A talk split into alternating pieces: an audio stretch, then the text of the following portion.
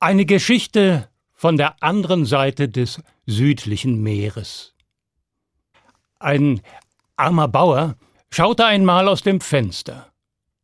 Da sah er am Horizont einen Reiter kommen. Der Bauer ging zum Haus hinaus und ließ den Reiter herankommen. Er war gekleidet wie ein Jäger und saß auf einem stolzen Pferd.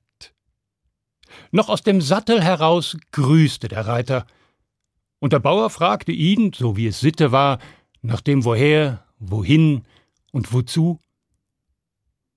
Der Fremde sprach Ich habe mich verirrt. Kannst du mir den Weg in die Hauptstadt weisen? Mit dem Blick auf den Stand der Sonne antwortete der Bauer Den Weg kann ich dir schon weisen, aber es ist weit. Heute wirst du es nicht mehr schaffen. Du musst wohl bei mir bleiben. Sei mein Gast. Und da stieg der Fremde vom Pferd. Das Haus des Bauern war klein, aber sein Herz war groß. Er schlachtete für seinen Gast sein einziges Huhn, um ein anständiges Essen zuzubereiten. Das Huhn war alt und zäh, aber langte immer noch für eine anständige, köstliche Suppe. Und so aßen sie zusammen und tranken, und dann unterhielten sie sich den ganzen Abend über Großes und Kleines, redeten Sinn und Unsinn, so wie wir Menschen das miteinander tun. Es wurde spät. Und als die Schlafenszeit gekommen war, da gab der Bauer seinem Gast sein einziges Bett. Und selbst schlief er im Stall, bei den Tieren. Am nächsten Morgen machte der Fremde sich an seinem Pferd zu schaffen, um weiterzureiten, und der Bauer erklärte ihm den Weg. Also, du musst in diese Richtung reiten, wohl eine halbe oder eine Stunde, vielleicht auch zwei. Und dann kommst du an einen Fluss, naja, ein Strom. Na, so groß ist er auch wieder nicht. Reite ihn flussaufwärts. Bis du an die Stelle kommst, wo sich auf der einen Uferseite zwei Büsche befinden und genau gegenüber drei Büsche. Nur da ist das Wasser seicht genug und die Strömung leicht genug. Dort setzt du über. Und auf der anderen Seite, da reitest du noch äh, eine halbe Stunde, vielleicht eine, Richtung Westen. Und dann kommst du an drei Bäume. Nimm den Weg zwischen dem mittleren und dem linken Baum. Nein, nimm den Weg zwischen dem mittleren und dem rechten Baum. Sonst kommst du in die Einöde, da findest du nicht heraus. Also zwischen dem mittleren und dem rechten Baum. Kannst du es dir merken? Halt ein, sagte da der Fremde. Das merke ich mir nie. Kannst du mich nicht begleiten und mir den Weg zeigen? Der Bauer sagte, das ist ein weiter Weg.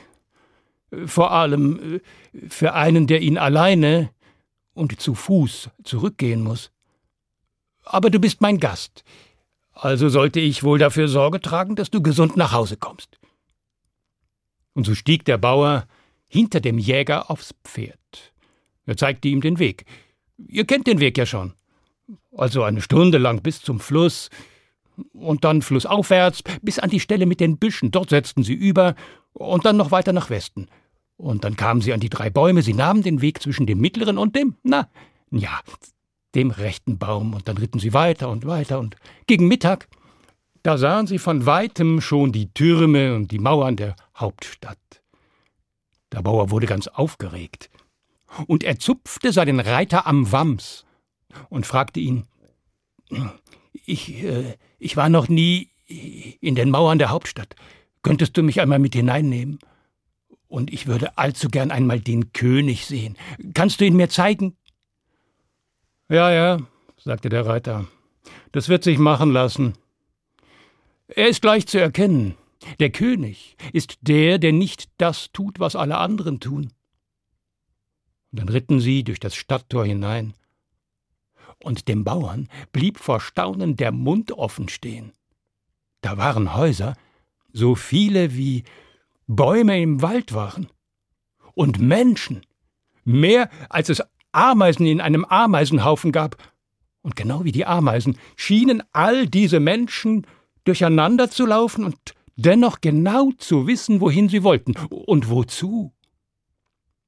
Sie sahen Schönes und Hässliches, Armut und Reichtum, Edles und Gewöhnliches, alles nebeneinander. Sie ritten durch Straßen und Gassen.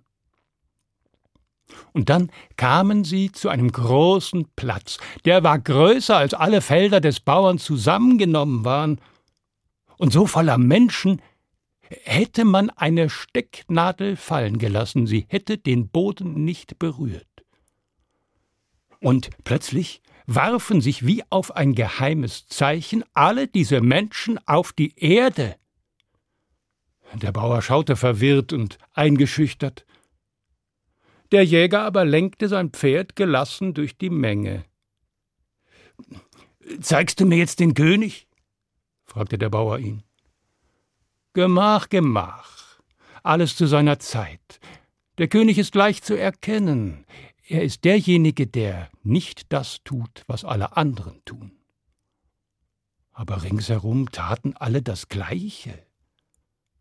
Sie kamen nun am anderen Ende des Platzes an. Dort befand sich ein wunderschönes Haus. Groß wie ein Berg und so schön wie, wie die Wüste nach dem Regen. Sie ritten durch ein Tor hinein in den Innenhof, und dort duftete es nach Orangenbäumen und Zitronenblüten. Es gab Granatapfelbäume und Springbrunnen und viele emsige Menschen.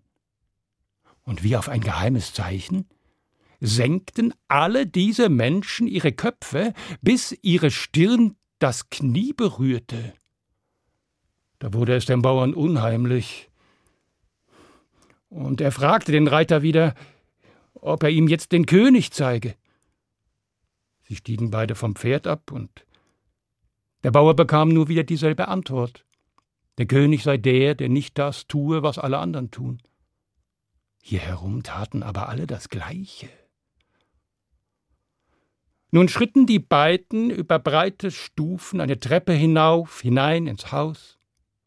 Sie liefen lange Gänge hinunter, vorbei an hohen Türen und kamen in einen riesigen, wunderschönen Saal.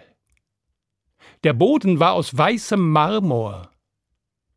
Kostbare Schnitzereien aus edlen Hölzern zierten die Wände, und an den Fenstern brachen bunte Farbornamente das Licht tausendfach.